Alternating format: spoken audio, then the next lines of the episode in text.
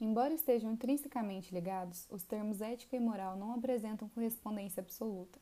Grosso modo, moral, do latim costumes, é tida como conjunto de hábitos e normas de determinado grupo social. Tais convenções estão relacionadas a particularidades religiosas, políticas e econômicas e são passíveis de mudanças conforme tempo e local. Regulam de forma automática.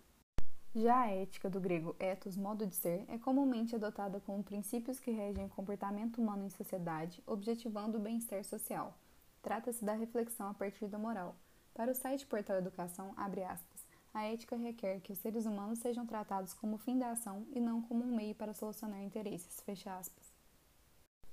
Nesse sentido, é preciso questionar os traços éticos e morais das corporações capitalistas ou a ausência deles, Sabe-se que o sistema capitalista é fundado no acúmulo de capital e na propriedade privada dos meios de produção, e é alimentado pela desigualdade social.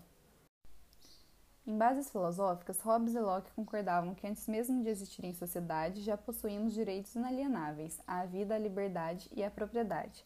E para Locke, o critério utilizado para estabelecer que algo é de alguém é o trabalho. Uma coisa se torna sua a partir do momento que você imprime seu trabalho sobre ela. Dessa forma, ele também estabelece limites para a propriedade. Uma vez que a propriedade advém do trabalho e o trabalho é limitado, a propriedade também é limitada.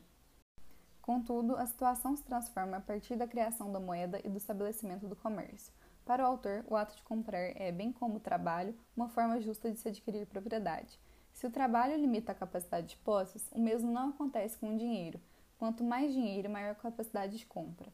A capacidade de acumulação de capital torna-se então ilimitada e a desigualdade de bens entre os homens é moralmente justificada, dando início à relação atroz entre burgueses e assalariados.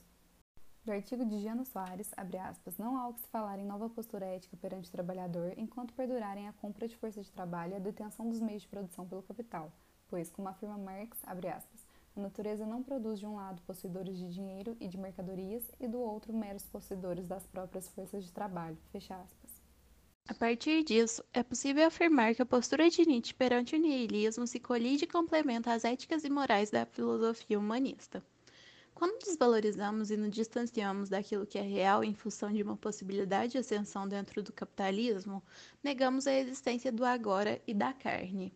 Um exemplo dessa fusão é o uso exacerbado de recursos ambientais beirando o esgotamento. Grandes corporações negam a possibilidade de um colapso, utilizando tudo que podem para gerar grande lucro e manter a roda do capitalismo circulando.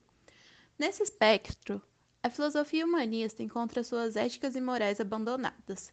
Se sua prioridade é proteger o ser humano e sua vivência, olhando para ele como o único que pode experienciar a vida, é possível fazer isso se o mundo é voltado para a proteção do capital e das suas empresas? As condições atuais do planeta são consequência da reprodução incessante do capital.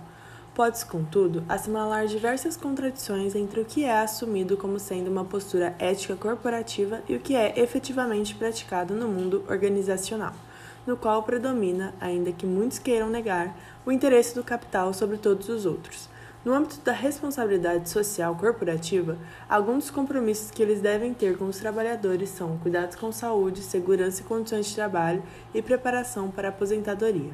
Apesar do desemprego ser considerado a principal fonte de sofrimento na sociedade contemporânea, o grande palco de sofrimento é certamente o do trabalho, afirma De Jores. O discurso justificativo afirma que, graças a esses progressos, hoje em dia o mundo está livre das misérias das condições operárias, mas, por outro lado, o que se verifica é que elas exigem a adoção de novas tecnologias de gestão, que consistem de formas mais sutis e efetivas de controle sobre os trabalhadores.